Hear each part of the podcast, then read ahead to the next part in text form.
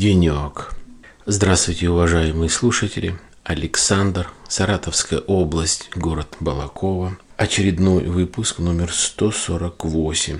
Сегодня понедельник, 12 сентября 2016 года. Все мои выпуски вы можете послушать на моем сайте alexanderpodcast.com, а также на подкаст-терминалах Podster, PodFM. Я размещаю в соцсетях Facebook, Twitter, ВКонтакте. Также имеется ссылка в iTunes. Тема сегодняшнего выпуска о работе и о политике. В самом начале своего выпуска я хотел бы поблагодарить всех тех слушателей, которые слушают регулярно мои выпуски, а также за все комментарии, которые были оставлены на моем сайте, а также на разных подкаст-терминалах и в разных соцсетях. Большое вам спасибо. Я очень трепетно отношусь к каждому слушателю, тем более каждому комментарию, тем более комментариям, которые оставляют регулярные слушатели. Большое спасибо Дмитрию за такой большой комментарий, где-то какие-то э, советы. Я прислушаюсь и, конечно, буду это выполнять. Шлома Родзинский, огромное спасибо вам. Еще раз э, повторяю, мне ваши выпуски очень нравятся, я их буду слушать и, соответственно, взаимно тоже комментировать, задавать какие-то вопросы. Некоторые просят поговорить и о политике, некоторые говорят не нужно, но все-таки большая часть времени у нас все-таки занята работой, ну и, естественно, есть время и немного поговорить о политике, подумать, поразмышлять. Ну, по крайней мере, сейчас такое время, предвыборная кампания перед выбором Государственной Думы. Соответственно, много каналов просто наводнены разной рекламой, теледебатами и так далее. Поэтому немного о политике поговорю и выскажу просто свое мнение о работе.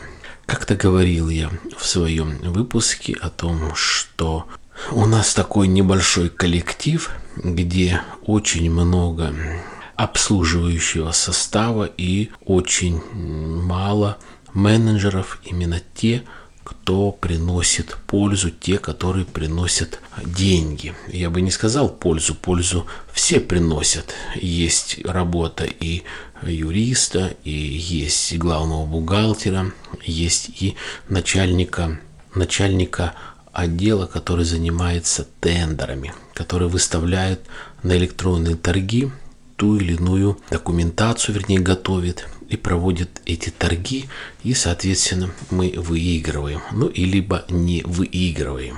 Не так давно у нас поменялся бухгалтер, пришла девушка, довольно такая импульсивная девушка, так, с характером, ну, человек грамотный, ну, это все нормально, современный человек, но теперь получается так, что человек может уйти в отпуск и никто не может ничего сделать, не выписать счет-фактуру, накладную, не выписать какой-то счет. То есть нужен помощник. Начинаем набирать помощника. Такая же ситуация у начальника тендерного отдела складывается.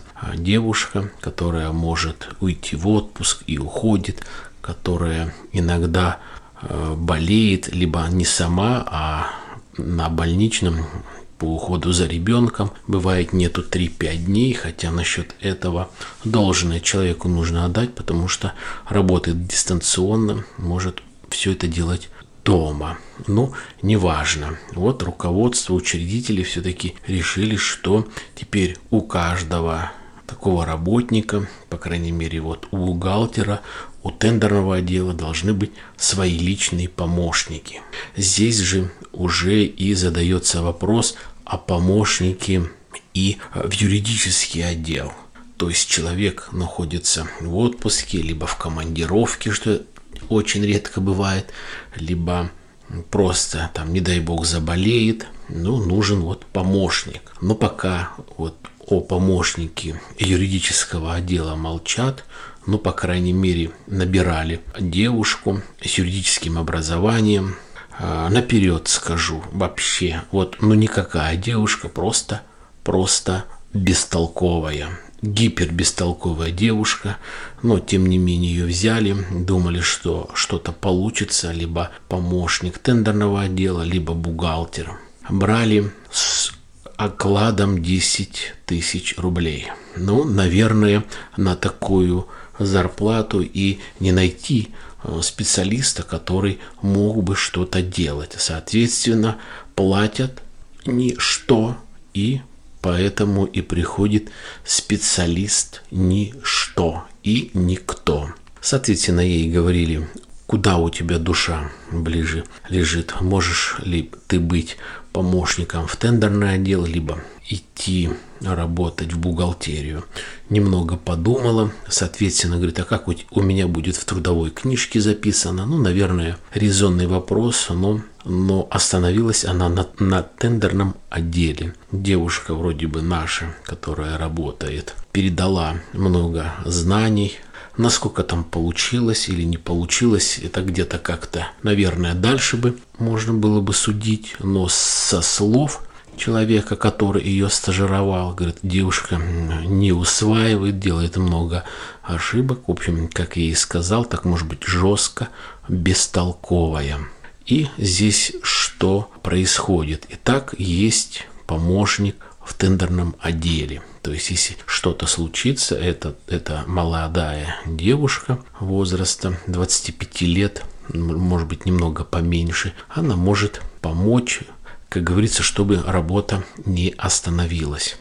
Теперь нужно помощника для кассира, так как кассир уходит в отпуск, уезжает за пределы России и трудно будет как-то каким-то образом управлять этими делами. Естественно, сразу здесь и говорят этой девушке, которая с тендерного отдела, говорит, ты можешь потянешь вот на несколько дней там просто выписать счет элементарно там, провести какой-то документ, поставить там на учет какую-то продукцию. То есть, ну, элементарные действия, там буквально на неделю или две. Да, вроде бы она соглашается. Здесь, опять-таки, ее обучают и все-таки принимает решение, все-таки нужно взять помощника, бухгалтера, который бы мог реально работать в бухгалтерии, заниматься этим и так далее взяли молодую девушку, буквально она день отстажировалась, и та девушка, которая была помощником в тендерном отделе, решила вдруг сразу в один день уволиться. Перебирая все мыслимые и немыслимые причины, то какая-то операция, ей нужно ложиться в больницу, то ей не нравится, то ей мало платят деньги, то она не хочет там эту девушку обучать, то теперь уже мама открывает предпринимательство и будет работать в магазине, а ей нужно гладить, помогать одежду. То есть какое-то безумие, то есть какой-то дурдом. Ну, потому что 10 тысяч рублей. Поэтому гипер маленькая зарплата. Даже стартовая, мне кажется, это ну, вообще ни о чем. И, как я уже говорил в других выпусках, зачем вот человеку выбирать специальность, она юрист, которая потом пойдет где-то гладить белье, помогать. Зачем? То есть она местный житель, у нее есть мама, папа, она замужняя, муж с машиной, она что хочет, то и делает. Хочет работает, хочет не работает. На дискотеку может пойти без мужа, куда-то в ресторан вечерний посидеть с друзьями, с подругами. Вот это нормально. То есть нету у нее отступления, соответственно, ей особо ничего не нужно. Ну и, в общем-то, человек оказался э, абсолютно, абсолютно случайный. Проработал этот человек у нас буквально три месяца, ну, может быть, чуть-чуть даже поменьше. Сейчас взяли другую девушку, более требовательно относились к отбору, ну, вроде бы нормально. Опять оклад 10 тысяч рублей. Что из этого получится? А ходят мысли и такая обстановка, к сожалению, что может быть даже и бухгалтер, который сейчас исполняет обязанности главного бухгалтера, девушка, которая пришла, она работает где-то полгода же побольше, может уйти уволиться. И вот что дальше будет, что будут делать наши соучредители, учредители, неизвестно. А, хотя нам, вот простым менеджерам, конечно, это непонятно и неприятно. Набирается бестолковый штат, тратятся деньги, те, которые мы зарабатываем, а это процентная надбавка на оборудование, которое мы продаем, это, естественно, процентная ставка меньше по зарплате, это, естественно, расходы, это, естественно, меньше зарплата. Не понимаю, 4 или 5 менеджеров и больше 6 человек, которые занимаются обслуживанием компании. На такую компанию, где выписывается в неделю может быть одна счет-фактура и накладная, и где вообще нету прихода наличных денег, не понимаю, зачем держать и главного бухгалтера, платить деньги как главному бухгалтеру, и еще помощницу. Такие обычно нанимают, дома сидит человек, а действительно делает отчет квартальный, там документы и какая-нибудь хорошая помощница здесь в офисе. То же самое и тендерный отдел с юристами. При таком маленьком валовом, доход, валовом э, доходе, при такой маленькой прибыли, э, я знаю, где имеется совмещение и начальника тендерного отдела, и юриста. Обычно юрист и занимается тендерами, и нормально, хорошо получает деньги, совмещает и хорошо. Зачем держать такой расширенный штат? Или же оставить, на мой взгляд, начальника тендерового отдела, а юриста держать дома, где он может заниматься удаленно, консультировать по телефону. Есть электронная почта, где высылаются договоры, где они проверяются, корректируются и исполняются дальше. Тем более, что некоторые предприятия говорят, мы не хотим работать по вашим договорам, а у нас есть свой. То есть Нашему юристу останется только подкорректировать, согласиться, протокол разногласий и не так уж много договоров, если у нас работает всего реально, может быть, менеджера три с половиной, которые реально приносят доход и где действительно идет вал каких-то документов. Это и тендеры, это счета, фактуры, накладные, это какая-то переписка, это какие-то договоры. Ну, не знаю, видно будет. По крайней мере, даже посторонний человек, который никакого отношения не имеет к нашей компании, а посмотрел и знает немного э, внутренности этой компании, что происходит и штат, и говорит, на мой взгляд, очень сильно у вас обслуживающего персонала, то есть менеджеров нету, а здесь у каждого человека еще по помощнику – а еще и по-разному, по-разному называется коммерческий директор, есть и генеральный директор, есть директор и был начальник отдела продаж. То есть, когда издается какой-то приказ и расписываешься в приказе, то у нас одно начальник, начальство, генеральный директор, директор, коммерческий директор, начальник отдела продаж, начальник тендерного отдела, начальник юридического отдела, главный бухгалтер, помощник главного бухгалтера и внизу два или три менеджера. Все. И все. Как могут вот эти три менеджера прокормить вот такое количество людей плюс аренда помещения. Ладно, это мое э, мнение как сейчас практика показывает, к великому сожалению, и теория говорит также, но теория немножко все-таки на таком месте, я бы сказал, все-таки на более адекватном. Речь вот о чем. Как говорится, все очень просто. Не нравится, увольняйся. И какой бы ты специалист не был, не нравится, увольняйся. Не так давно уволился человек, который проработал в компании с самого начала, это где-то лет года 4 или 5, и он начальник отдела, и он ушел, уволился, и я просто с ним разговаривал. Он говорит, ну, мне даже не предложили там остаться, не спросили причину, хотя очень большой валовый доход был у него, не нравится, увольняйся. Я почему говорю практика и теория расходятся. По теории это очень тяжело и очень неправильно, а в практике, как правило, показывает не нравится, увольняйся. Почему это происходит? Потому что в данный момент руководитель просто не может, как говорится, пойти навстречу, переломиться, прогнуться и сказать, а почему ты увольняешься, какая причина, давай по пообщаемся, что тебе не устраивает. То есть, ну, гордость, вот эта гордость, э, высокомерие все-таки заедает.